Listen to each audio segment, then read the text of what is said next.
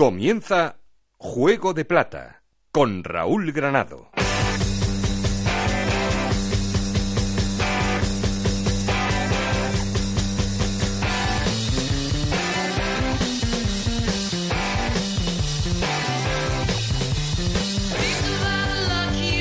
¿Qué tal? Muy buenas, bienvenidos al capítulo 23 de Juego de Plata, el podcast de Onda Cero en el que os contamos todo lo que pasa en la Liga 1, 2, 3 y en Segunda División B.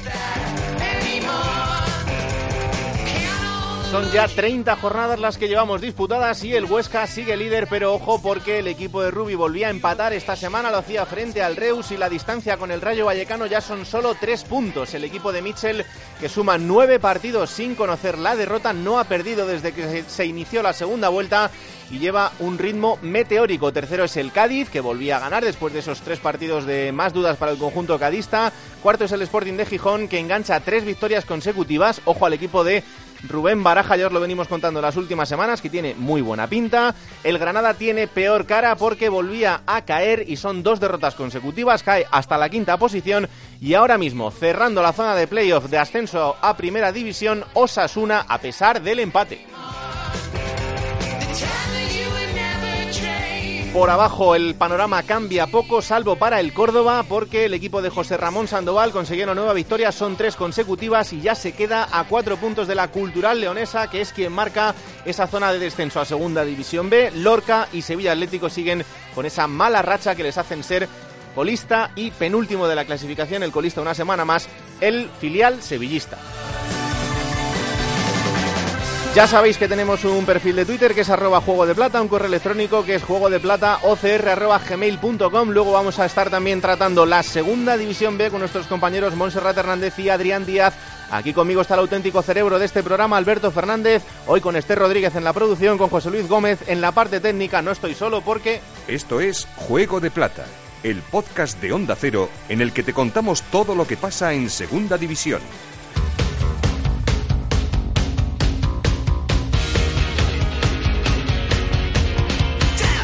Y arrancamos poniendo en orden resultados y clasificación. Alberto Fernández, ¿qué tal? Muy buenas. ¿Qué tal, Raúl? Muy buenas. Resultados de la jornada número 30 de la Liga 1-2-3. Tenerife 3, Real Oviedo 1. Granada 0, Nasti de Tarragona 1.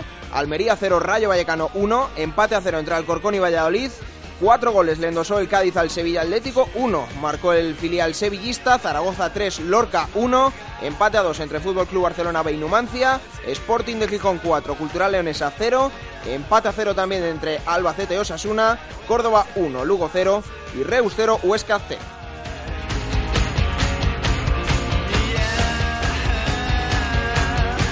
Pues así está la cosa, ya os contaba cómo están los playoffs, cómo está la zona baja de la clasificación, pero como siempre hay que llamar al líder y de momento esta semana vuelve a ser el Huesca, compañero de Onda Cero, Rafa Feliz, ¿qué tal? Muy buenas. Hola Raúl, muy buenas. Bueno, de momento el Huesca, vamos a ver por cuánto tiempo.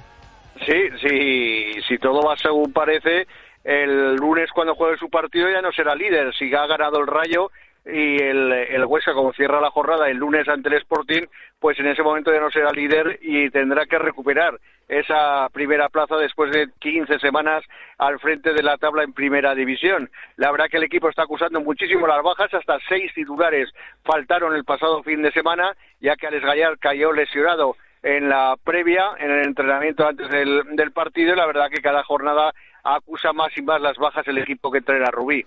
El equipo que está acusando mucho eso, que está entrando en esta pequeña racha de ya dura cuatro partidos. Es verdad que lo, último sí ha puntuado porque son dos empates, pero eh, el problema es que el rival del próximo fin de semana es el Sporting de Gijón. Efectivamente, para ese partido ya va a recuperar a Pulido, va a recuperar al Cucho Hernández, aunque no saldrá de titular, pero sí que podrá estar ya en el banquillo, ha recuperado ya Brenzalsic y así poquito a poco va recuperando efectivos, que es lo que necesita el equipo para intentar recuperar el buen fútbol y sobre todo las victorias. De momento Rubí lo que ha dado es jornada de descanso ayer, hoy y mañana hasta por la tarde, que ya volverá el equipo a entrenarse para comenzar a preparar ese partido ante, ante el Sporting de Gijón. No sé anímicamente, eh, después de esta racha, cómo está, cómo está el equipo que mucha gente veía ya en primera división. No, hombre, todos coinciden de que es normal que hay baches en la temporada que se pasen y que es el momento para la Sociedad Deportiva Huesca ahora, que quizás no es el mejor momento, dado cómo estaba la situación en la tabla clasificatoria, y sobre todo también han recordado viendo cómo están equipos como el Rayo Vallecano, hmm. como el Sporting de Gijón o como el propio Real Zaragoza. Hmm. Por eso te pregunto, ya hacemos un 2 por 1 como siempre, eh, el Zaragoza, la dinámica es totalmente opuesta, es increíble la racha de este equipo, eh, con lo que hemos hablado de lo que, de lo que estaba sufriendo el conjunto zaragocista, pero ya es séptimo a un punto del playoff esta semana ganándole al Lorca y ojo porque la semana que viene hay un enfrentamiento absolutamente directo frente a Osasuna en Pamplona. Efectivamente, y una rivalidad tremenda, como siempre, entre Osasuna y Real Zaragoza, que juegan el sábado a las 4 de la tarde, que hace años que no van aficionados a, Pamplona por las malas relaciones que existen entre aficiones, pero que este partido ya se han vendido 500 entradas para que estén presentes y sobre todo hay que destacar, Raúl, la, la, gran afluencia del público que hubo el pasado domingo ante el Lorca, donde cerca de 26.000 personas se dieron cita nuevamente para ver al Real Zaragoza, aunque fuese ante el penúltimo en Lorca, pero la gente está, vamos, está loca con el Real Zaragoza y quieren ver partido tras partido cómo van sumando puntos y que se va a enganchar. Nadie lo esperaba, la verdad. Hace eh, apenas tres meses cuando estuvo en la picota Nacho González, cuando se hablaba de que eh, iba a salir despedido, se estaba buscando entrenador, según se decía, pero la verdad que ahí el director deportivo Laro Arantegui apostó fuerte por Nacho González y al final le ha venido a dar la razón ahora con esta serie de resultados. Es verdad que las segundas vueltas de Nacho González siempre han sido muy buenas, mucho mejores que las primeras. Y esto lo que indica una vez más es que esta competición es larguísima y que todo puede cambiar. Eh, fijaros que ahora mismo entre el Cádiz, que es tercero con 51 puntos, y el Tenerife, que es decimosegundo con 43, eh, solo hay ocho puntos de diferencia. Así que eh, con 12 partidos por delante esto todavía puede cambiar, pero eh, la ilusión ahora mismo es lo que está primando en Zaragoza y con razón porque el equipo está a tan solo un punto de ese playoff de ascenso. Así que increíble la racha de estos últimos partidos y la dinámica de este equipo y cómo ha cambiado en las últimas semanas. Gracias Rafa, un abrazo fuerte. Un abrazo para todos. Vamos hasta Cádiz porque el conjunto cadista volvía a ganar. Es verdad que lo hacía frente al colista, frente al Sevilla Atlético, pero había que ganar ese partido. Lo hizo muy bien eh, por cuatro goles a uno y el conjunto amarillo que vuelve a ganar y afianzarse en esa tercera posición. Compañero Onda Cero en Cádiz, Manolo Camacho, ¿qué tal? Muy buenas. Hola, ¿qué tal, Raúl? ¿Cómo está el conjunto de Álvaro Cervera? Bueno, pues está algo más eh, contento, la afición también, más tranquilo porque se ha vuelto a la senda de la victoria después de tres semanas sin conseguir ganar, pues eh, se hizo además ante un rival que, era el mejor que podía venir, ¿no? El último, el colista, un Sevilla Atlético eh, muy endeble, sin embargo, a los 10 segundos de partido, que eso quizás pudo venir bien, porque el día del Lorca, que también venía con muchísimas semanas sin ganar, en zona de descenso, donde continúa, no es que hubiese relajación, pero quizás eh, de manera interna sí confianza en que el partido se iba a sacar adelante. Hmm. Quizás el encuentro frente al Sevilla, a los 10 segundos, saca del centro el Cádiz, Garrido entrega la pelota al central demasiado corta y se adelanta el delantero Carlos Fernández que por dos veces pone a prueba a Cifuentes a los 15 segundos de partido y manda la pelota a córner. Ahí puso de guardia a los jugadores, que están los chavales que nos han dado más de un disgusto, no vienen de, de broma, y a partir de ahí, bueno, pues eh, el equipo empezó a funcionar mejor. Es verdad que en la segunda parte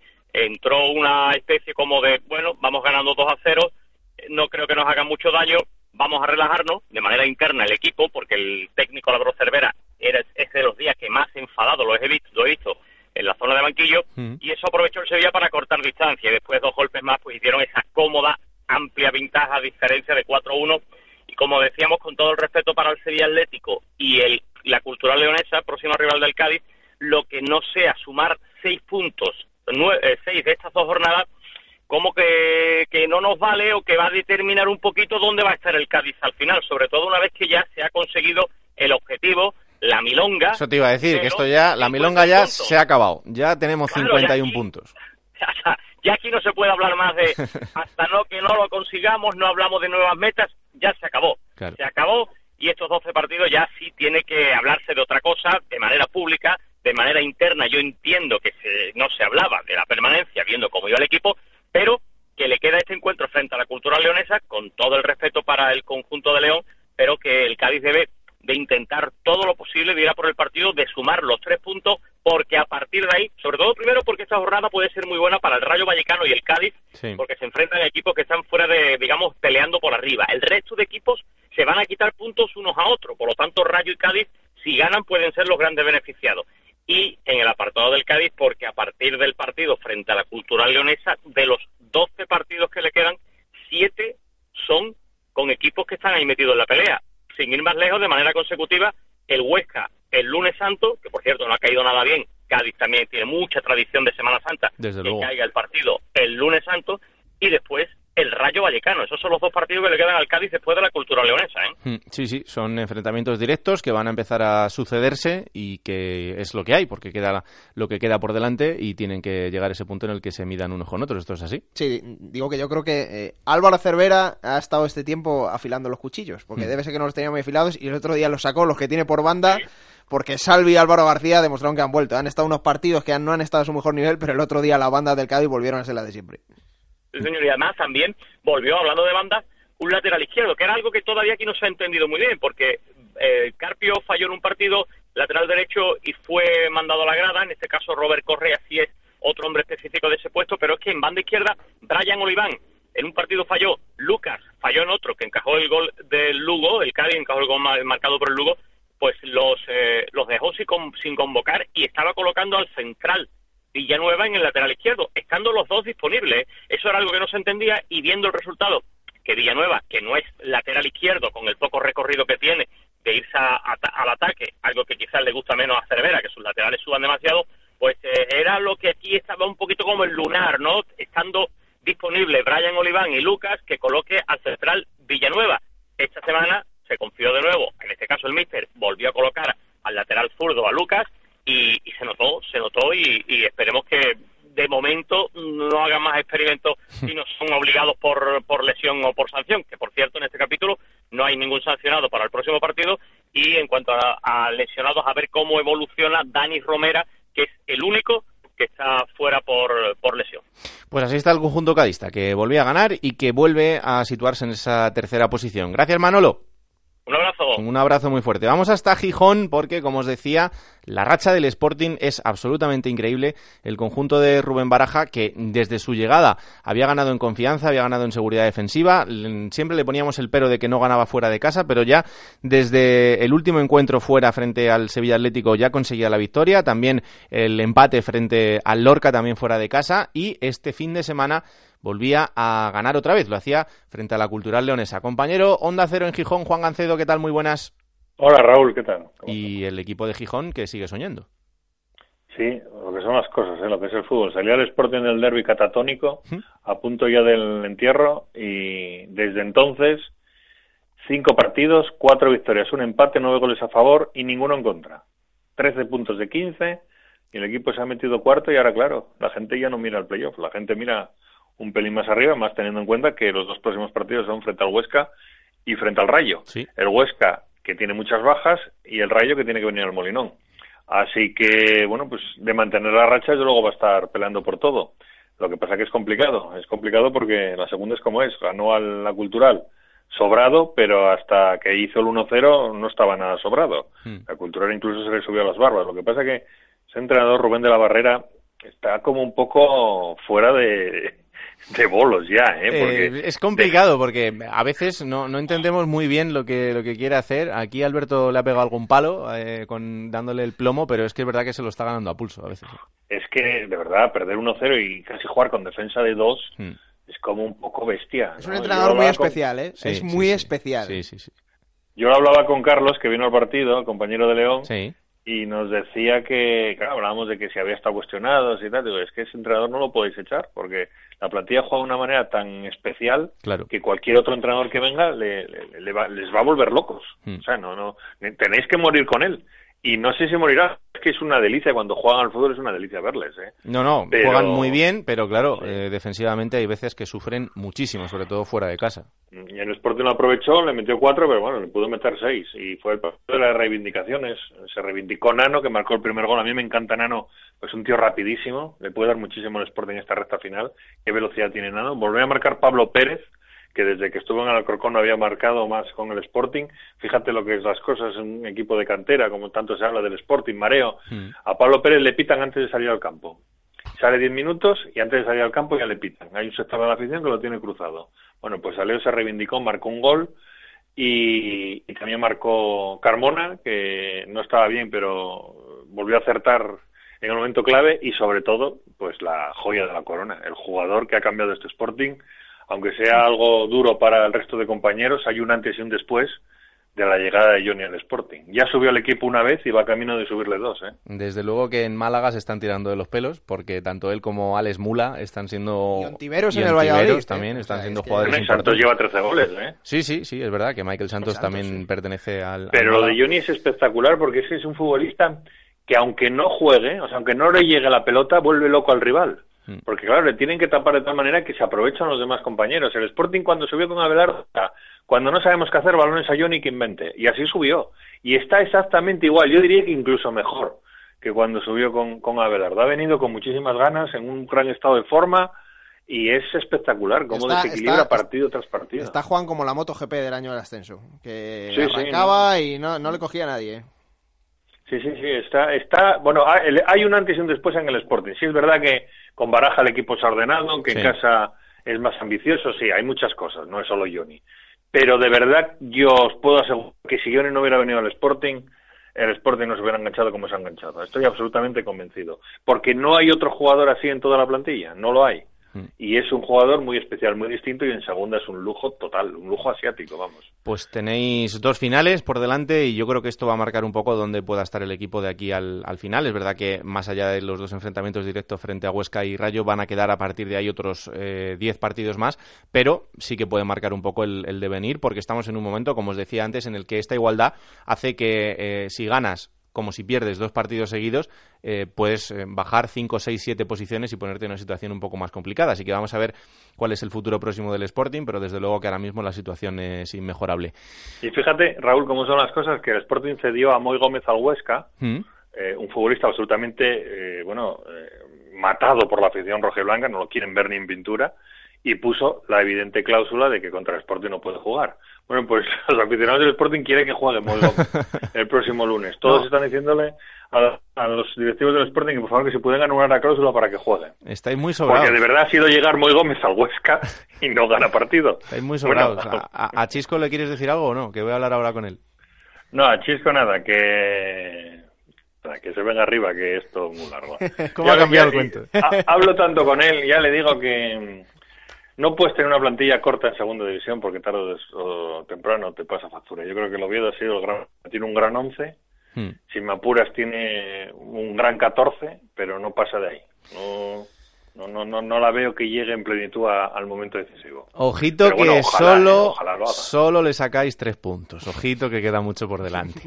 un abrazo fuerte, anda hasta luego. Cuídate. Vamos hasta Granada porque el conjunto nazarí volvía a perder. Son dos derrotas consecutivas y desde luego que la irregularidad de este equipo es lo que está marcando un poco eh, toda la temporada. Es verdad que tiene rachas muy buenas, pero cuando engancha alguna de estas es complicado. Compañero Onda Cero en Granada, Pedro Lara, ¿qué tal? Muy buenas. Raúl, ¿qué tal? Buenas tardes. Pues volvía a caer y el equipo es quinto. Sí, lo que tú has dicho, sí, de irregularidad. Bueno, sobre todo eh, hombre, el Granada en casa es un equipo fuerte, ¿no? Ha, dejado ver la fortaleza prácticamente durante toda la temporada.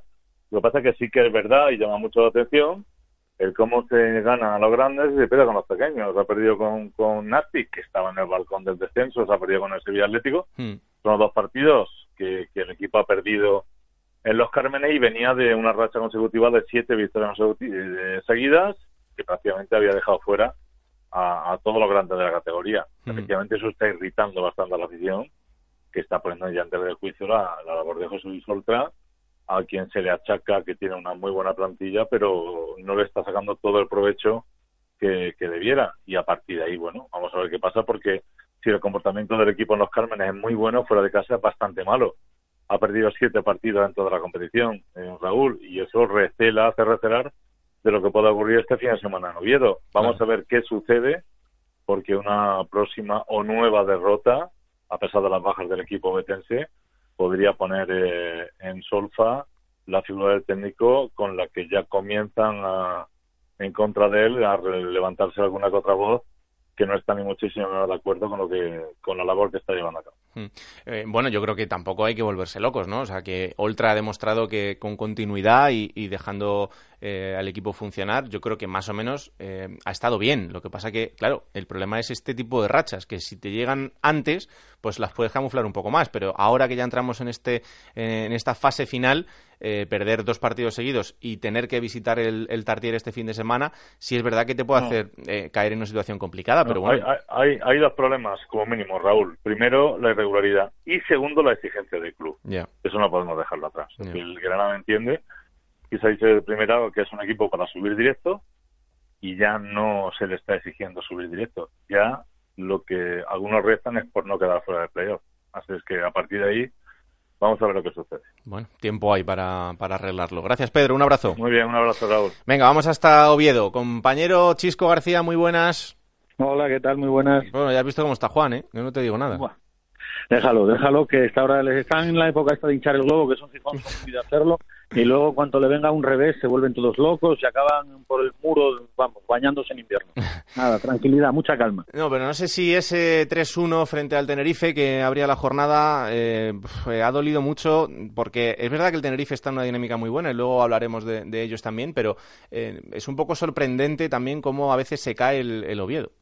Eso es lo que escuece, la forma, eh, las maneras, que el equipo no dio sensación de poder competir, ya no ganar, competirle al Tenerife el partido, eh, llegaban tarde a todas las acciones y era justo todo lo contrario de esa muy buena racha que tuvo el equipo, que era ese llegar a anticipar ese segundo antes a cada acción y el viernes la verdad es que no se vio por ningún sitio, no, bueno, quizá 10, 15 minutos en la segunda parte, pero además de manera alocada, dejando muchos espacios, permitiendo las contras en Tenerife, pues la verdad es que es eso, todo el equipo en este bache de cinco jornadas, dos puntos, hmm y toca agarrarse los machos, eh, cerrar los dientes y mirar y pensar que con una victoria esto se puede corregir. Pero es muy complicado llegar a una victoria si el equipo no juega bien. Hombre, ahora mismo es lo que comentábamos con Pedro. Recibir al Granada significa que es un partido importante, pero si el Oviedo en casa consigue ganar, se vuelve a poner en una situación muy buena. Claro, porque después de lo que te estoy diciendo, que sumado 2 de 15, eh, está a un punto del playoff. Eso demuestra lo que yo yo llevo diciendo y se lo explico a Juan, pero nada, no me hace caso, porque ellos sabes que son muy tercos y son, muy cabezotas.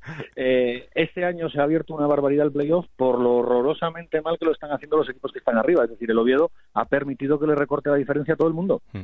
Bueno, quitando el rayo, ¿eh? Bueno, lo del rayo, yo este rayo no lo cuento. ¿Lo ves en primera ya o qué? Sí, sí, sí, al Rayo lo doy, lo doy como clarísimo candidato a la Qué sonrisilla la salida Raúl, ¿eh? ¿eh? No, no, pero es que lo doy por, delante del Huesca.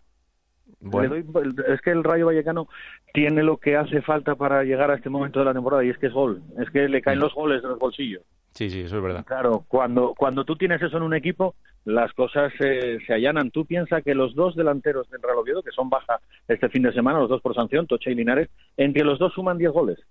Claro. Eh, estar arriba con esos números de, tus delanteros, eh, yo creo que hay que hacerle un monumento a don Juan Antonio Anquela, porque es un mérito absolutamente extraordinario que el máximo goleador del Oviedo sea un central, que es Carlos Hernández, que tiene seis goles igual que Toche. Hmm, y que ahora mismo eh, es el número 18 en la lista de goleadores, me parece. Claro. O sea que es, es complicado. Muy difícil, es muy difícil aguantar al equipo ahí.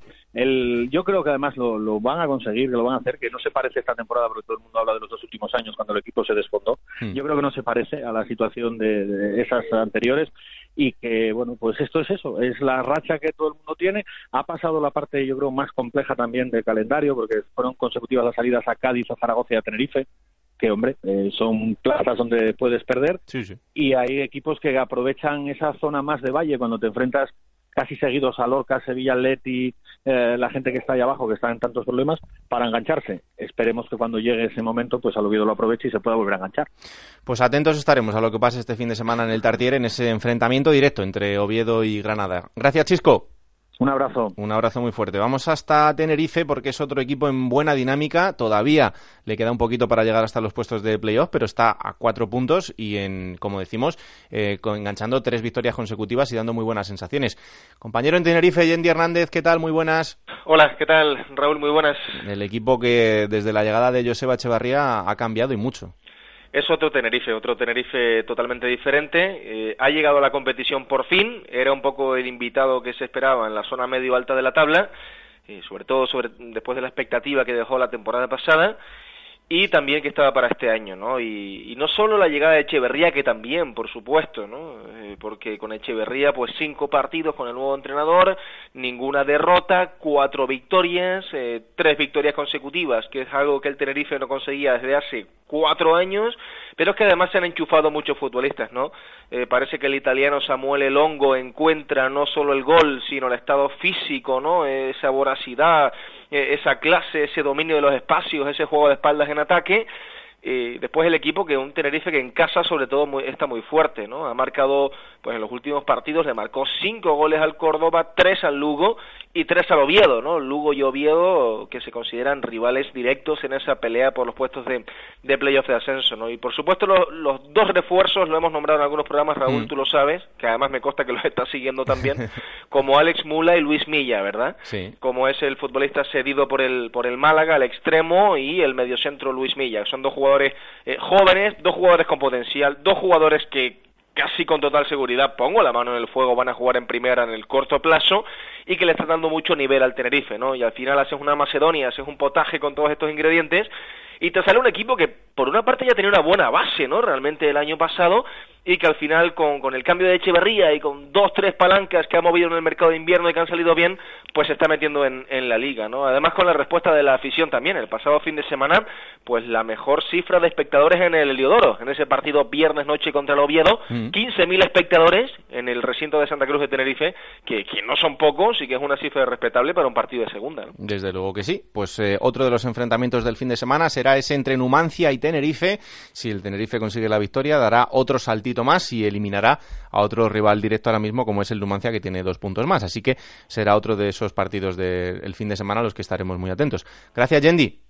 Un abrazo y atentos al Tenerife, que tiene mucho que decir todavía, ¿eh? Claro que sí, seguro. Un abrazo muy fuerte. Y del Tenerife hay que seguir hablando porque, como bien decía Yendi ahora, uno de los grandes protagonistas desde su llegada es eh, Luis Milla, el jugador que estaba en el Fuenlabrada y que fichaba por el Tenerife en el mercado de invierno y que, desde luego, ha cambiado y mucho la cara de ese equipo. Así que es un placer recibirle aquí. Hola Luis, ¿qué tal? Muy buenas. ¿Qué tal? Muy buenas, ¿cómo estamos? Pues muy bien, encantados de recibirte por aquí y más en este momento en el que todos son buenas noticias. Sí, pues bueno, yo creo que hemos cambiado un poco la, imagen del Tenerife, hemos cambiado un poco las expectativas que, había de hace yo creo que un mes y, bueno, pues muy contentos de la dinámica que hemos cogido, que yo creo que, que bueno, que estaba tardando en llegar, pero que sabíamos que en algún momento llegaría y, y bueno, con ganas de seguir con ello, ¿no?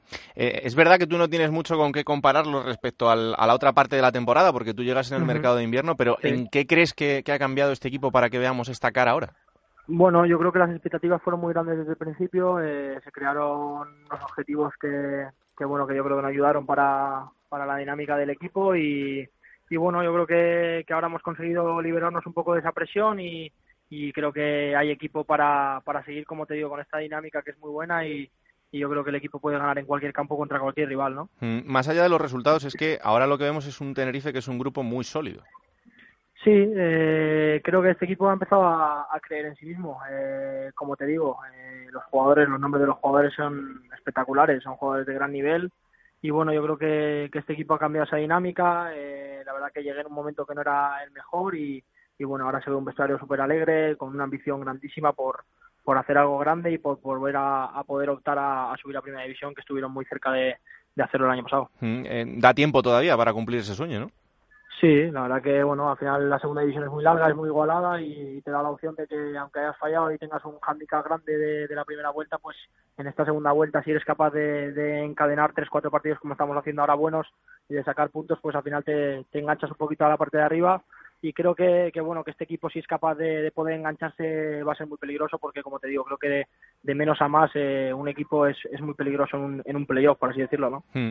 te pregunto por el míster porque es un jugador evidentemente al que todos conocíamos en, en esa etapa pero que ahora como entrenador todavía teníamos eh, bueno pues eh, estábamos en, también él en su etapa inicial. Cómo es qué, qué te has encontrado bueno, pues mira, un mister que, que nos aprieta mucho, que, que, nos tiene muy, muy metidos a todo el mundo, que quiere una presión muy alta, que, que, sea un equipo ambicioso, que vaya por el rival desde el minuto, desde el minuto uno, y creo que se está viendo desde su llegada, que el equipo corre, que aprieta, que hace los partidos muy incómodos para el rival. Creo que el otro día hicimos un gran partido, un partido muy completo contra el Oviedo, que no, se, no estuvo cómodo en ningún momento. Y bueno, creo, creo que eso es lo que ha cambiado. A partir de ahí yo creo que la dinámica pues está ayudando, que hemos sacado resultados y que eso da confianza tanto al cuerpo técnico como al equipo para, para tirar para adelante, ¿no? Mm. ¿Y tú qué? Porque tú llegas en el mercado de invierno, eh, bueno, son ocho jornadas las que llevas en el equipo, has jugado cinco partidos, los otros eh, tres, uno porque acabas de llegar y los otros dos por lesión, pero el resto lo has jugado absolutamente todo. No sé, para ti como futbolista, eh, si el cambio de segunda B a segunda no ha sido tan grande como esperabas. Bueno, eh, he tenido la suerte de que tanto Martí, que fue el que me llevó con Serrano al directo deportivo, que confiaron mucho en mí desde mi llegada y, que bueno, que este nuevo míster también, a pesar de mi elección, pues ha confiado en mí desde, desde que desde que llegó, pues pues bueno, al final un poco la adaptación se hace mucho más rápida y, y bueno, como te digo, al final la dinámica ayuda a que, a que bueno, que el jugador esté contento. Y yo pues estoy feliz de haber elegido esta opción, de, de poder estar en el Tenerife y de poder optar a, a poder subir a primera división porque este club está creciendo y, y tiene el objetivo de, de poder volver a, a la categoría en la que estuve, a la que yo creo que se merece por todo lo que hay alrededor, por toda la afición, por lo que es el club y, por lo que yo creo que el equipo, por el equipo que se ha formado, ¿no? Hmm. ¿Cómo viviste esos días del, traspaso? Porque fue Labrada para ti había sido un lugar súper importante, te habían dado muchísimo cariño, tú allí ya eras alguien muy especial, eh, pero claro, evidentemente cuando llega esta opción es muy complicado decirle que no. Bueno, pues fue muy difícil porque como tú dices, eh, fue el sitio que me dio la confianza cuando, cuando bueno, cuando yo creo que estaba pasando el peor momento de mi carrera con la lesión. Eh, eh, fue labrada para mí ha sido todo. El míster Antonio Calderón, pues lo ha sido todo porque me ha dado la confianza que necesitaba para, para poder crecer como futbolista y bueno, al club pues agradecerle todo el esfuerzo que hizo porque yo me quedara este verano, eh, el darme los galones que me dio para para pues acompañar y ayudar a este proyecto a subir a segunda división pero bueno fue difícil porque como te digo eh, yo soy un tío muy agradecido por todo lo que me dieron y bueno espero que, que esta dinámica que están pasando ahora pues pues la pasen porque yo creo que el objetivo está está cerca y, lo van a conseguir. Mm, eh, tu compromiso y tu nivel de, cariño hasta este equipo es tal que en esta semana, fíjate, en algún día de descanso que tenía, te viniste para, para Madrid para verlos, ¿no? Para estar allí con ellos. Sí, la verdad que bueno que el vestuario era algo increíble. Eh, tengo muchísimos amigos de ese vestuario y, bueno en cuanto he podido pues me he escapado para poderles ver, para estar cerca de ellos y, y bueno como te digo al final el club me dio tanto cariño que, que bueno que todo lo que haga es poco por por el Fuenlabrada, ¿no? Oye, tú eres un enfermo del fútbol y, evidentemente habías seguido la competición eh, de muchísimas maneras, pero como aficionado, una vez que te ves dentro, eh, esta segunda división te parece incluso más complicada que algunas primeras del resto de Europa. Es que es una competición muy igualada. Creo que no hay ningún equipo que sea muy muy superior al, resto. Eh, cualquier equipo puede ganar a cualquiera. Hemos visto pues que el Huesca ha tenido una racha espectacular, pero que ahora está sufriendo, que que el Rayo está teniendo una racha espectacular, pero, hmm. pero como te digo, es una, una competición muy igualada donde los equipos, pues al final, en cada partido son todos muy cerrados, donde todo se decide por detalles y bueno, al final te das cuenta de que la segunda división tiene un gran nivel y la segunda división de España la verdad que es una, una categoría espectacular. ¿no? Hmm. Te pregunto por un jugador que eh, tenía una trayectoria también importante pero que ahora en Tenerife está mostrando un nivel increíble que es Samuel Elongo. Eh, eh, son ya 12 goles, durante toda la temporada ha tenido un, nivel importante de goles, está a un nivel increíble. Es que Samuel es un, es un delantero de primer nivel. La hmm. verdad que, que, bueno, con la dinámica, como te digo, la, el equipo no estuvo bien, pero son capaces de hacer goles. Y tanto Juan Villar, que ha estado lesionado casi toda la temporada, lleva nueve goles. Samuel le lleva ya eh, 12 o 13 goles. Y, bueno, te das cuenta de que al final el Tenerife es un equipo para estar arriba y te das cuenta pues que en esos jugadores pues el, salto de nivel es mucho más grande. Y, y bueno, Samuel la verdad que es una referencia espectacular, es un delantero que tiene todo y, bueno, sobre todo que tiene gol, que es lo más importante, ¿no? Hmm. Oye, eh, próximo rival, Numancia. Es verdad que el, equipo de Arrasate lleva un tiempo ahí pasándolo un poco, un poco mal, hmm. con resultados irregulares, pero es eh, otra salida complicada. ¿eh? Salida complicada y, ahora, como ya dije, con el Oviedo se ha convertido en un rival directo porque los tenemos cerca. bueno, al final, como te digo, este equipo es capaz de ganar en cualquier campo, a cualquier equipo, y es ambicioso y va a seguir con esa idea. vamos a ir a por ellos desde el primer minuto, eso está claro y bueno, pues al final, como te digo, venir de menos a más creo que te da mucha confianza y este equipo ahora tiene esa confianza para ir al campo de, del Numancia a, por los tres puntos, porque como, como ya he dicho, el Tenerife tiene que pelear por los tres puntos en cada campo, ¿no? Hmm. Oye, irte de Madrid siempre es complicado, porque al final yo siempre lo digo, Madrid y Barcelona son ciudades en las que, eh, más allá del fútbol, hay absolutamente de todo, pero claro, si te tienes que ir y te vas a un sitio en el que hace 25 grados en cualquier momento, pues ni tan mal. Pues sí, la verdad que bueno, la verdad que la vida, pues la calidad de vida allí es, muy buena. Eh, sí que es verdad que bueno, que llevaba un mes allí, ha llovido tres semanas, yo ¡Ojo! les decía, les decía a los canarios, digo, me cago en la mano, me habéis engañado. pero, pero sí que es verdad que, que bueno, ahí con ponerte una sudadera estás perfecto y, la verdad que la calidad de vida es muy buena, ¿no?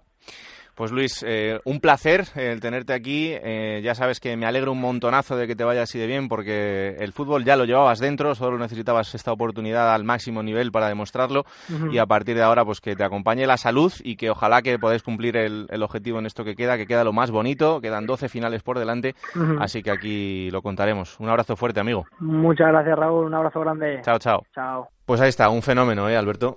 Se le ha cambiado la cara, tú lo has dicho, y demuestra un temple como si llevara cinco años jugando en segunda división y, parece que, tiene una madurez que, yo creo que, lo decía Yendi para primera, puede ser, de momento vamos a verle en segunda, lo está haciendo muy bien. Mm. Y otro que hablaba y que arriba las está metiendo todas ahora mismo, Samuel Elongo, por Vallecas tuvo un paso también irregular, tú sí, no jugó prácticamente nada. Pero eh, está demostrando que también es un jugador con talla para primera división. De momento lleva, lleva unos cuantos goles y lo está haciendo muy bien. Sí, son momentos de madurez y en el caso de Luis eh, tampoco nada es casualidad porque eh, todo el mundo sabe que él es un gran amigo de Marcos Llorente, el jugador del, Real Madrid, comparten preparador físico, comparten incluso esa parte de la nutrición. Es verdad que Luis no lo lleva tan a rajatabla en esa dieta paleo que sí, que sí lleva Marcos Llorente o Ibai Gómez, pero él también ha entrado un poco en esa dinámica y desde entonces, eh, después de tener una grave lesión de rodilla, ahora está al nivel que, le está viendo todo el mundo y es una grandísima noticia porque eh, tiene todo el margen de crecimiento por delante, evidentemente. Y quiero aprovechar, y tampoco quiero que suene a un palo, pero lo dejó escapar el Alcorcón, ¿eh? Hay que decirlo, en verano. Era suyo, era en propiedad, no llegó a debutar con el primer equipo, pero así son las cosas. Bueno, vamos hasta Córdoba porque el equipo sigue soñando, sigue con esa ilusión de conseguir salir de la zona de peligro y de momento va camino de ello. Es verdad que todavía queda mucho trabajo por delante, pero el Córdoba volvió a ganar este fin de semana. Son tres victorias consecutivas para el equipo de José Ramón Sandoval, el míster que lleva cuatro partidos allí. De esos cuatro partidos ha ganado tres y ha perdido uno, el primero, y además era frente al Granada, así que era un partido muy, muy complicado, pero no sé cómo están los ánimos después de esa inyección nuevamente en la ilusión del cordobesismo. Onda Cero en Córdoba, Antonio David Jiménez, compañero, muy buenas. Hola, muy buenas. Pues así es, ilusión en el cordobesismo, puesto que en tres jornadas ha recortado hasta seis puntos respecto a la zona de salvación, que ahora marca precisamente el Alcorcón y sobre todo, pues la ilusión se traduce en que hay autocares y aficionados dispuestos a hacerse los kilómetros aquí a Tarragona para el que se considera el partido de la temporada, aunque no solo se habla en el plano deportivo, sino también en el plano de futuro. Y la noticia ha saltado esta mañana, ha pillado medio de sorpresa por aquello de que Sergi Guardiola, el segundo máximo goleador de, este campeonato de segunda división, ha renovado por el Córdoba, mejor dicho, ha ampliado su contrato hasta el 30 de junio de 2022. Una grandísima noticia finalizaba el 30 de junio de 2019, ya el pasado mercado invernal había recibido alguna, yo diría que alguna tentación, pero no en realidad alguna oferta en firme del Córdoba por parte de clubes tanto de la Premier como del Championship inglés y el caso y el caso es que el club ha reaccionado pronto, contactó con el agente y ha pasado su cláusula de rescisión que tenía en función a la liga en la que estuviera, la categoría en la que estuviera, de cinco si estaba en segunda, dos y medio si el equipo descendía a segunda B, ha firmado una cláusula para que en estos cuatro años, si alguien lo quiere, tenga que abonar 15 millones de euros. Ese es el acuerdo al que, al que han llegado por parte de Sergi Guardiola. Evidentemente, si el Córdoba desciende, pues va a ser un jugador que va a ser muy perseguido en el mercado, pero en la entidad franquiverde entienden que es como un proyecto de, futuro y quieren hacerlo cimentándolo en la figura del delantero jumillano. Imagino que en caso de que se produzca el descenso tendrá algún tipo de cláusula eh, o que se pueda rebajar un poco e-, esa cantidad de dinero, pero eh, también habla del compromiso de Sergi Guardiola, que podría perfectamente esperar a que terminase la temporada como fuera y, y escuchar esas ofertas que seguro le van a llegar porque desde luego que si el Córdoba tiene opciones de, salvarse todavía es por sus goles, porque es increíble que este equipo, con lo que ha sufrido durante toda la temporada, tenga al segundo máximo goleador de la categoría con 16 goles, eh, a 8 de, Jaime Mata, que es un auténtico extraterrestre esta, temporada, pero el Córdoba que se, está manteniendo por los goles de un Sergio Guardiola que está haciendo un auténtico temporadón, así que esto también demuestra el, compromiso y es de, eh, aplaudirlo. Oye, ¿qué pasa con Carlos González? ¿Ha aparecido o qué? Sí, mira, te, cuento. Eh, el Córdoba la semana pasada recibió las visitas de auditores de la Liga de Fútbol Profesional en función a que el club había sido denunciado o había recibido la, la Liga de Fútbol Profesional alguna que otra protesta o queja por parte de algunos clubes de segunda, concretamente cinco, en relación a los movimientos del Córdoba en el mercado de, de invierno. Bueno, pues hoy Carlos González ha salido en su defensa diciendo que los movimientos no guardan ninguna relación con la gestión y de paso ha aprovechado para mandarle algún que otro dardo a Luis Oliver que evidentemente no se ha callado y también ha salido en su respuesta diciendo que si el Córdoba está en la situación clasificatoria que está en buena parte es por culpa de Carlos González. Por lo tanto, esa carrera paralela que se produce en la entidad blanquiverde entre la antigua propiedad y la, y la nueva no ha cesado en ningún momento y aún sigue el pique entre Oliver y Carlos González. Pues que se centre en lo deportivo, que es eh, lo importante, salvar el equipo y a partir de ahí ya se podrá construir el futuro de, del Córdoba. Gracias, Antonio. Un abrazo, Un abrazo muy fuerte. Vamos a darle voz a las peñas, como hacemos en cada capítulo aquí en Juego de Plata, y esta semana lo hacemos con otro de los equipos que está en esa zona baja, aunque todavía con la ilusión de poder salir de ahí. Eh, nosotros que la Cultural Leonesa tenemos comunicación con el presidente de la Federación de Peñas, Manolo Romero. Hola Manolo, ¿qué tal? Muy buenas. Hola, muy buenas tardes, ¿cómo estamos? Pues encantados de recibirte aquí en el programa para darle voz a las peñas de la cultural leonesa. Y lo primero, ¿cómo estáis después de esta temporada que, que os tiene en un sobresalto continuo? Pues estamos, eh, en primer lugar, muy contentos por, por estar disfrutando de esta categoría, que Mm. llevábamos 43 años sin participar en, en segunda división.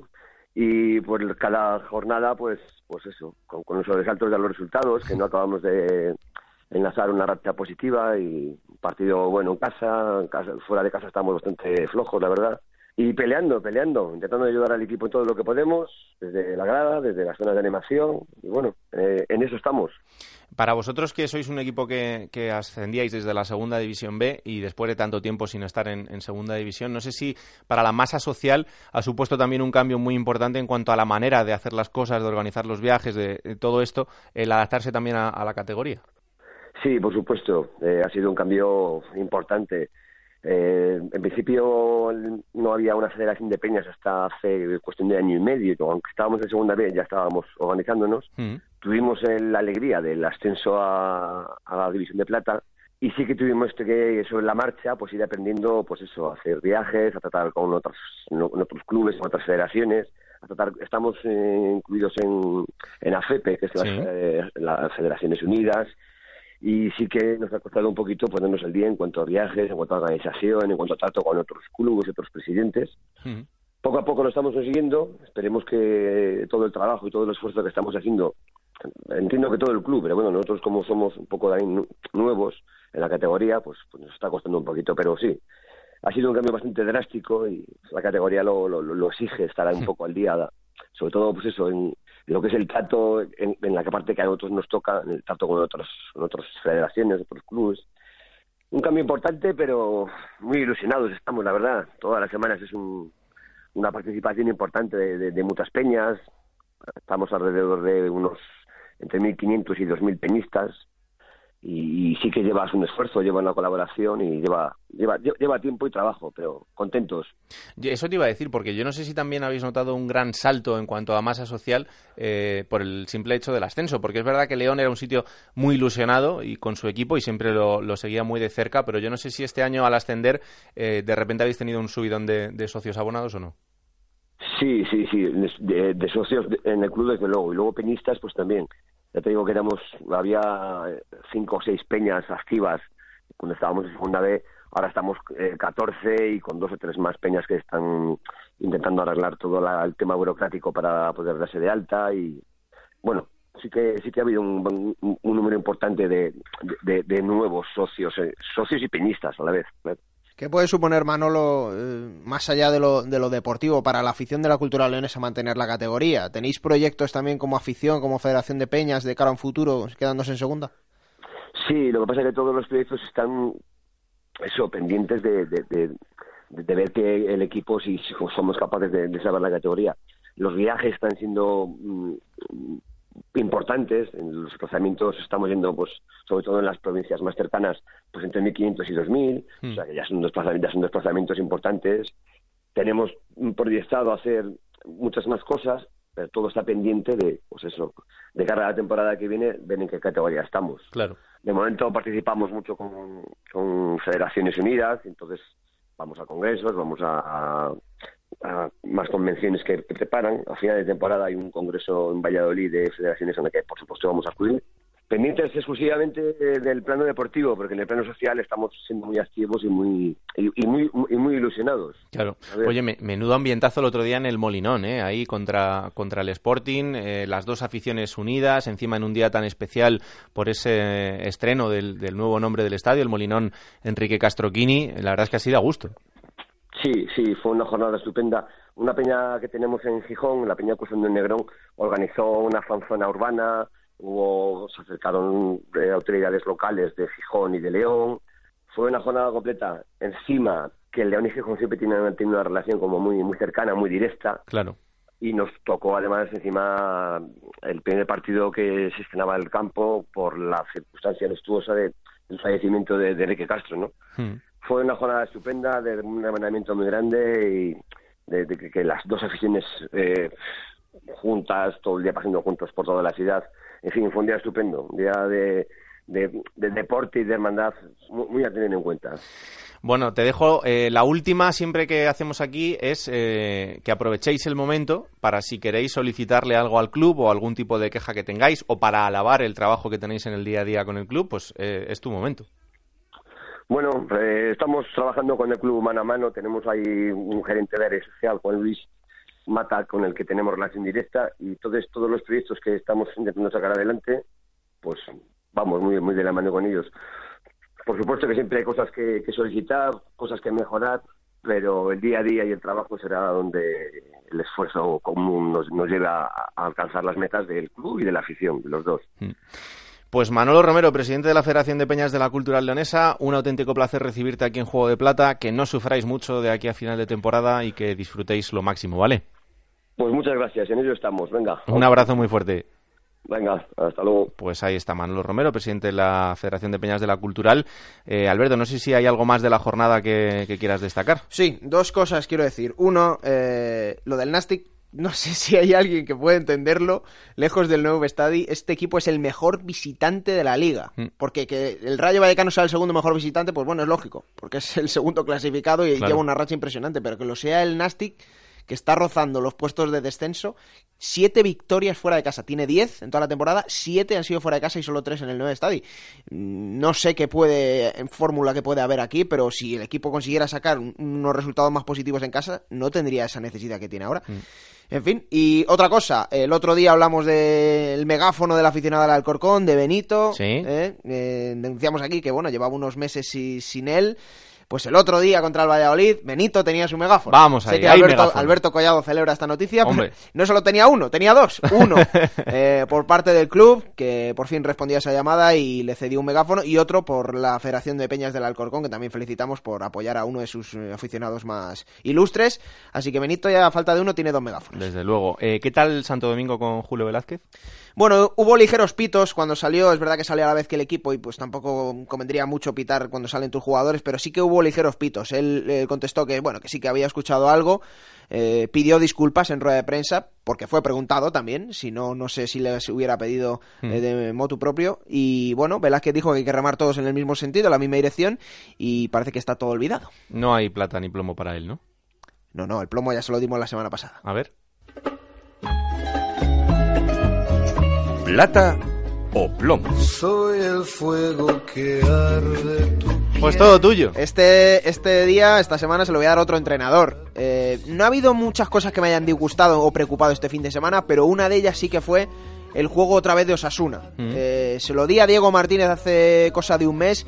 El plomo va a volver a ir para él porque Osasuna sigue en puestos de playoff, es verdad, pero ya tiene muy poco margen y demuestra una inoperancia arriba que le puede costar eh, jugar playoff o incluso ascender a primera división y con la plantilla buena que tiene, falto de ideas, falto de, carisma en el juego, otra vez un 0-0 y vamos a ver el próximo día el Sadar puede dictar sentencia porque nada menos que viene a hacer Real Zaragoza, así que es un buen papel para Diego Martínez de Osasuna. ¿Y la plata?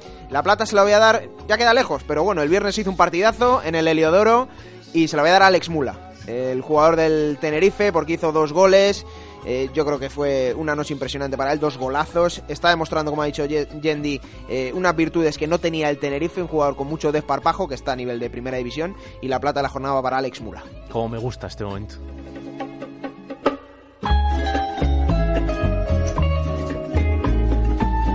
Bueno, lo siguiente es eh, conocer la curiosidad de la jornada que como cada semana nos trae el compañero de marca, David Marín, a ver con qué nos sorprende esta semana. Hola David, ¿qué tal? Muy buenas. Muy buenas, Raúl. Esta semana tenemos que hablar de los números bárbaros de Rubén Baraja y su Sporting de Gijón como local en el Molinón. Desde que llegó el Pipo, su equipo lleva siete victorias en siete partidos, 19 goles a favor y dos en contra, lo que supone un récord en la historia del club en ligas con grupo único. Sí que es verdad que quedan algo lejos todavía las astronómicas cifras de 13 victorias en sus 13 primeros partidos, tanto de Jesús Barrio como de Román Galarraga, en las temporadas 56-57 y 66-67, pero ambos lo hicieron entonces en segundas divisiones que tenían dos grupos, el norte y el sur. El inicio de Barrio, además de 13 victorias en 13 partidos, 22 goles a favor y solo uno en contra. Baraja iguala los siete partidos también en segundas divisiones de dos grupos, tanto de Molinuevo como de Abel Picabea en los años 50 y 60. Un Picabea, curiosamente, que solo entrenó ocho partidos al Sporting en el Molinón y ganó los siete primeros. Y un Baraja también, cuyo Sporting lleva cinco partidos seguidos sin encajar, ya ganó a domicilio y tres victorias consecutivas por primera vez esta campaña. Pues muchas gracias y lo próximo es la próxima jornada.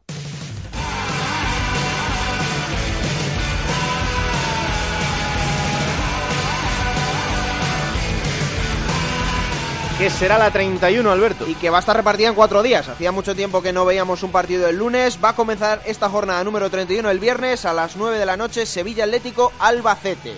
Para el sábado cuatro encuentros, a las 4 de la tarde se Osasuna Real Zaragoza del que hablamos ahora. Para las 6 dos partidos, Lorca Fútbol Club Barcelona B y Lugo Alcorcón. El último del sábado será en el Reino de León Cultural Cádiz a las 8 de la tarde. Para el domingo cinco encuentros a las 12 del mediodía, Real Valladolid Almería. A las 4 de la tarde, Rayo Vallecano Reus. Para las 6 otros dos partidos, Real Oviedo Granada y Nastic Córdoba. Cerrará la jornada dominical a las 8 de la tarde, Numancia Tenerife. Y para el lunes, Raúl, el Día del Padre, lunes 19 a las 9 en el Alcoraz, Huesca Sporting, partidazo.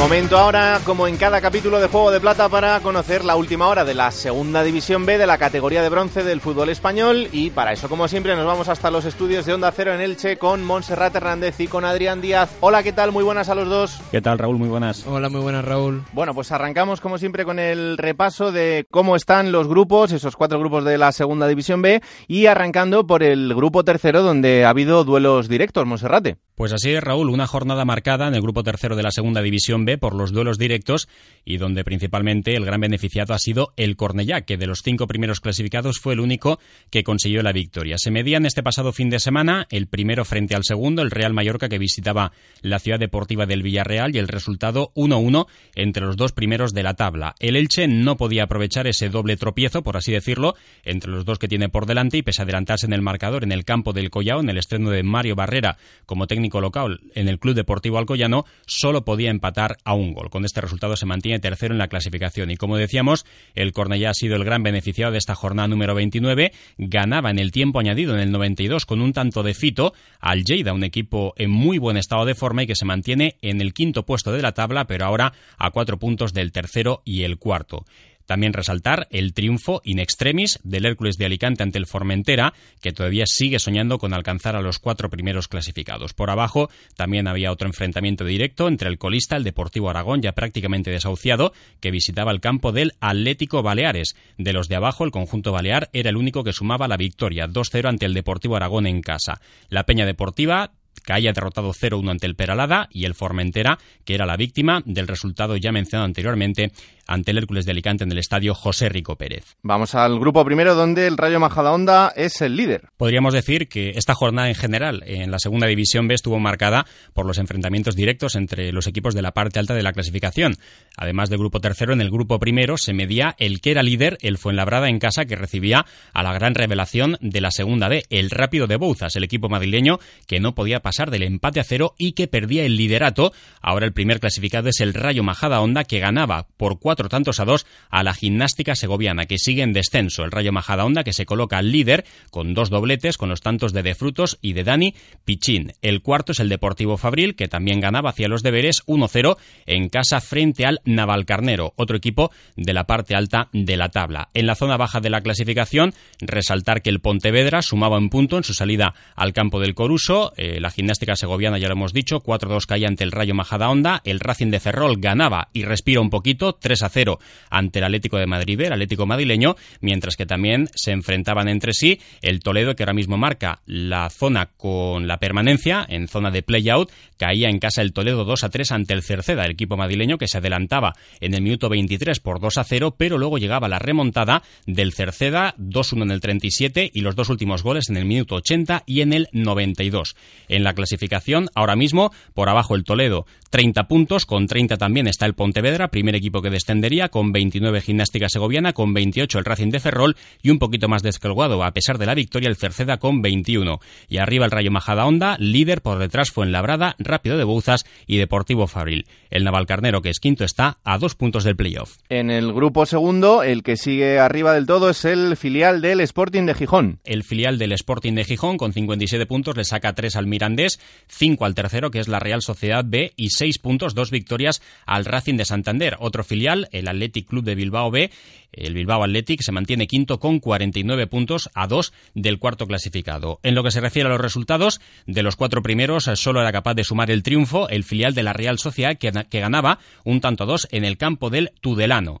El líder, el Sporting B, perdía 3-0, un duro palo frente al Amorebieta. El segundo, el Mirandés, solo sumaba un punto en su salida al campo del Burgos, mientras que cuarto, el Racing de Santander, que también perdía el histórico Racing por 2-0 en el estadio del Baracaldo. En la zona baja de la clasificación, la Peña Sport, este equipo al que tanto seguimiento le hacíamos eh, y le seguimos haciendo, sumaba un empate valioso en el campo del Vitoria. Este era otro enfrentamiento directo, puesto que el Vitoria marca ahora mismo la zona de playout. La Peña Sport, que con 22 puntos está a 4 de ese playout, por tanto sigue metido en la pelea. El caudal deportivo se mantiene colista, bastante descolgado, 0-0 ante el Guernica. El Lealtad eh, empataba a dos tantos en casa frente al Arenas, mientras que Osasuna B lograba el triunfo 1-0 en su estadio frente al Real Unión de Irún. Y por último, el grupo cuarto, donde el Marbella sigue como líder. Pues el grupo cuarto, que desde mi punto de vista es el que más emocionante y más igualado está de los que forman eh, la segunda división B. En la lucha por el ascenso, en la promoción, se mantiene la igualdad entre los dos primeros, se mantiene líder el Marbella con 53 puntos, pero tiene los mismos que el Cartagena. El Extremadura que no podía lograr la victoria, tercero a 6 de los dos primeros y el Real Murcia, otro histórico, es cuarto con 46 puntos. Ahora mismo marcando fuera eh, de la promoción de ascenso, por detrás Melilla y UCAM Murcia. Vamos a repasar esos marcadores eh, de los de arriba.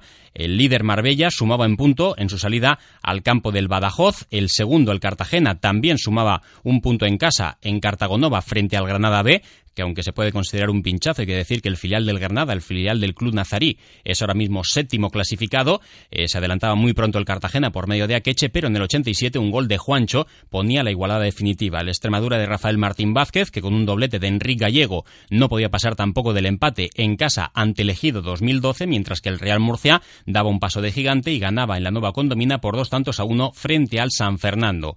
Por abajo, el colista Lorca ganaba por cuatro tantos a cero al Mérida, lo que le costaba la destitución al técnico del equipo emeritense, a Loren, duelo también fraticida en la zona roja entre el Betis Deportivo y el Córdoba B, duelo de filiales que ganaba el Betis Deportivo por cuatro goles a cero eh, Las Palmas Atlético también perdía por un gol a cero. En el descenso están separados los cinco últimos clasificados por tan solo dos puntos de diferencia. Eh, los tres últimos con triple empate, Córdoba de Betis Deportivo y Lorca Deportiva con 30 puntos, eh, marcando la zona roja con 31, un punto más Las Palmas Atlético y en el playout el Jumilla que suma 32 puntos en la tabla de clasificación. El Jumilla que vencía por un gol a cero, también a un rival directo como Las Palmas Atlético, al que metía en descenso y de esta manera los murcianos salen de la zona roja de la tabla de clasificación. Pues así está están los cuatro grupos. Una vez analizados, vamos a los detalles, como siempre, Adrián, y empezando por el Lleida.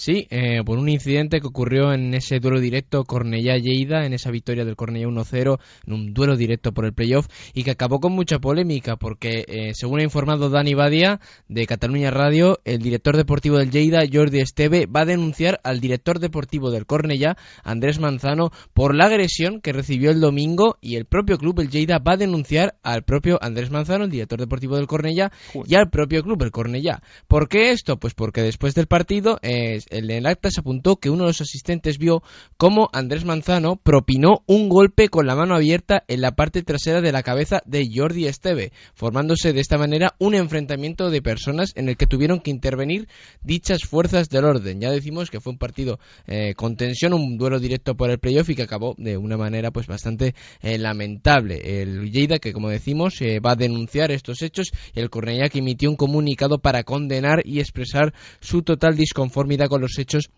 y fomentar el respeto entre ambos clubes. El entrenador del Lleida, Gerard Albadalejo, ya comentó después del partido en rueda de prensa que vio cómo eh, el director deportivo del Cornellá agredió por detrás al director deportivo del Lleida y bueno, también con un poquito, digamos, de resquemor porque, mm. eh, como sabemos, el Cornellá ganó en el tiempo de descuento con un gol en el, último minuto de Fito Miranda, ya decía que los playoffs se celebran en la jornada 38 y no en la 29. Bueno, pues eh, no deja de ser curioso, desde luego. Donde están de enhorabuena es en el Cerceda porque muchos meses después han vuelto a ganar y no precisamente ante un rival cualquiera. Sí, seis meses llevaban sin ganar y lo consiguieron ante el Toledo, un, equipo que ahora mismo se podría considerar rival directo en la pelea por la permanencia, aunque todavía está a una distancia considerable el Cerceda de esa zona, 9 del playoff, de 10 de la salvación. El Cerceda que, como decíamos, no vencía desde la jornada 5 y consiguió una victoria contra el Toledo en el salto del caballo, remontando un 2 a 0 en la segunda mitad. Marcó el 2-1 eh, antes del descanso y luego remontó para el 2-3 que llegó en el tiempo de descuento con un penalti que por las imágenes se podría decir que es inexistente. Una victoria 2-3 del Cerceda, eh, todavía colista en el grupo 1 de Segunda División B, pero que le da eh, esperanzas para creer en la permanencia en Segunda División B. El Alcoyano que acaba con una racha del Elche importante. Sí, una racha del Alcoyano que llevaba siete partidos seguidos en el Collao sin marcar. El Elche, eh, que podríamos usarle ahora el Pupas, eh, decíamos mucho Atlético Madrid, pero en el Elche también podrían decir misa de esto, y que el Alcoyano que llevaba siete partidos eh, sin marcar en el Collao y tuvo que llegar el Elche para acabar con esa racha. Nieto puso fin a esa mala racha media de la segunda parte cuando el partido iba 0-1 favorable al Elche. En el partido que además era el estreno de Mario Barrera en el banquillo local del, del Collao, un Collao que registró una gran entrada, eh, un derby provincial al Collano Elche, eh, con, más de mil, con más de 500 aficionados franjiverdes en las gradas del estadio Alcoyano. Otra racha que termina también es la del Valencia Mestalla y esta también era importante. Sí, porque llevaba 14 jornadas invicto, media liga y que acabó esta racha al perder 1-0 este domingo en su visita al Ebro, en la Almozara. Eh, se quedó a, poco, a unos minutos de acumular más de media liga sin perder y destacar también la entrada que hubo en el campo del Ebro, unos 50, 550 espectadores. Yo lo destaco porque era un partido televisado por Aragón Televisión y que además el Real Zaragoza, como sabemos, el Ebro es un equipo de un barrio de Zaragoza, y el Real Zaragoza jugaba a la misma hora, domingo a las 12. Y aún así, eh, la grada principal del Almozara registró una muy buena entrada. Eh, vamos a ese derby entre Burgos y Mirandes. Sí, un derby importante en Segunda División B que acabó con empate a uno. El plantillo que registró algo más de 4.000 espectadores. Los socios del Burgos tenían que pagar como mediodía del club y acudieron eh, 3.000 aficionados del Burgos y 1.000 desplazados desde Miranda de Ebro. Un partido pues que tuvo intensidad, que como decimos acabó empate a uno. Un derby algo desigual ahora mismo por la situación clasificatoria de ambos equipos. En el fondo sur del estadio los, aficionados más animosos eh, desplegaron una, una pancarta que decía Burgos, cabeza de Castilla, primeros en voz y fidelidad. Y destacar también que después del partido el entrenador del Burgos, Alejandro Menéndez, pues se quejaba de las condiciones para entrenar que tiene el, el Burgos y para trabajar. Decía textualmente que a nivel de medios somos el último equipo de este grupo, del grupo 2, que hay una involucración desde el club, pero estamos en pañales. No estamos ni a la mitad de lo que están los demás en cuanto a medidas para poder trabajar. Pues eh, lo dejó bastante clarito. Eh, otra de las cosas curiosas de la jornada que ya comentábamos en Radio Estadio durante el fin de semana es ese eh, jamón que ha recibido cada jugador del Rápido de Bouzas por, en este caso, empatar frente al Fuenlabrada, una especie de prima a, la que habían llegado al acuerdo. También lo comentábamos aquí la semana pasada con, con Adrián, así que se llevan todos un jamón. No sé si te ha tocado alguno o no. No, a mí no, a mí no, ¿no? has entrado en esa prima, pero desde luego que tiene mucho mérito este equipo que además, como decía antes Monserrat en el repaso del grupo, también está en una situación absolutamente increíble. Vamos al capítulo de destituciones em, y esto la verdad que es muy curioso. También lo comentábamos en el transistor el otro día y también en el, en el Radio Estadio porque lo de Loren Morón y, el Mérida em, ya nos parecía increíble, pero lo que ha pasado después aún más. Sí, porque ha sido destituido y ahora el Mérida recupera al entrenador eh, que estaba antes de la llegada de Loren Morón, Medinafti, que vuelve tras su destitución tras la última jornada de la primera vuelta. Un Loren Morón que llegaba pues después de haber sido jugador del, del Mérida Club Polideportivo y que no ha tenido una buena etapa en el banquillo. Dos victorias, tres empates y cinco derrotas.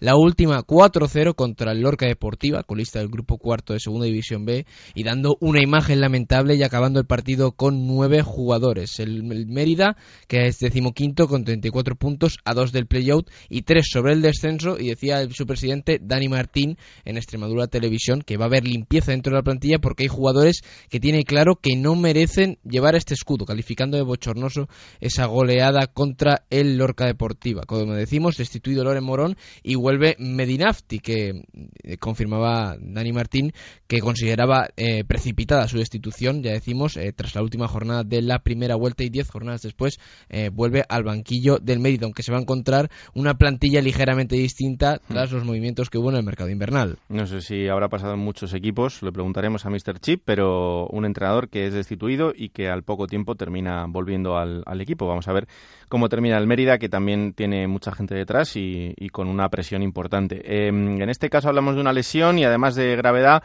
anunciata que, va a estar un, tiempecito fuera. Sí, teníamos que hablar por algo malo del, del Villanovense, Raúl, una, rotura, una rotura de tibia peroné que sufrió en su pierna izquierda en el último partido del Villanovense en su visita al Linense y es una baja muy importante que va a tener para toda la temporada su entrenador Iván Ania, era uno de los jugadores con más talento del ataque del Villanovense que todavía pues se mantiene tanto al filo de, del playoff como todavía no tiene asegurada la permanencia y va a ser una baja importante como decimos la de Iván Ania y la de anunciata para Iván Ania y aquí le deseamos al mediapunta toda la suerte del mundo en su recuperación. Miramos para arriba, ya del, del descenso nos hemos olvidado, Adrián. Aquí ya estamos ahí mirando en el playoff, ya sabes cómo somos, así que ya pensando en, que podamos estar en, otro punto de la temporada.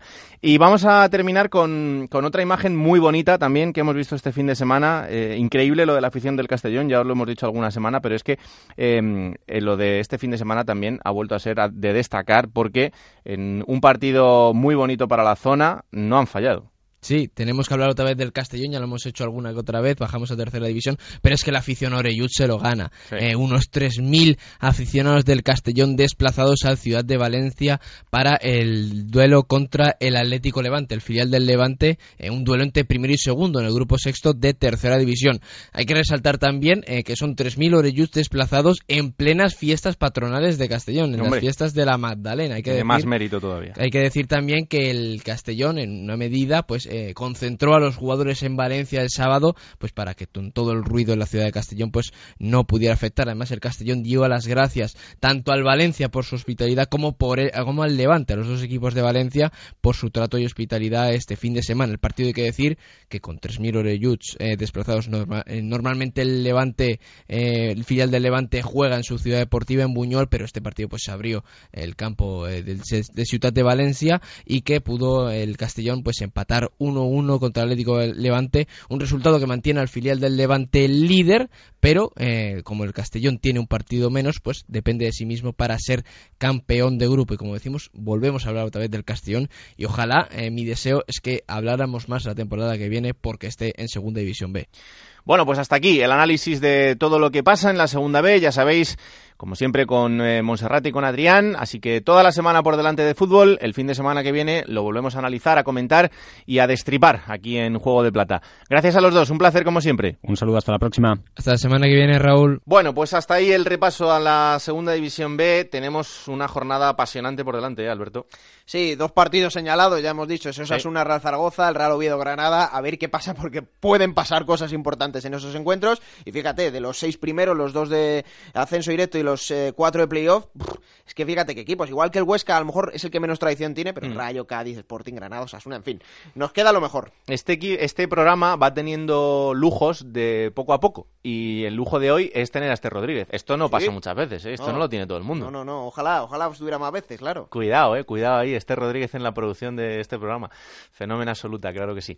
Señores, hasta aquí el capítulo 23 de Juego de Plata, ya sabéis, disponible cada martes a partir de las 5 de la, de la tarde en onda0.es para que lo compartáis, lo disfrutéis y sobre todo le digáis a todo el mundo que existe este bendito programa. Que la radio os acompañe. Adiós.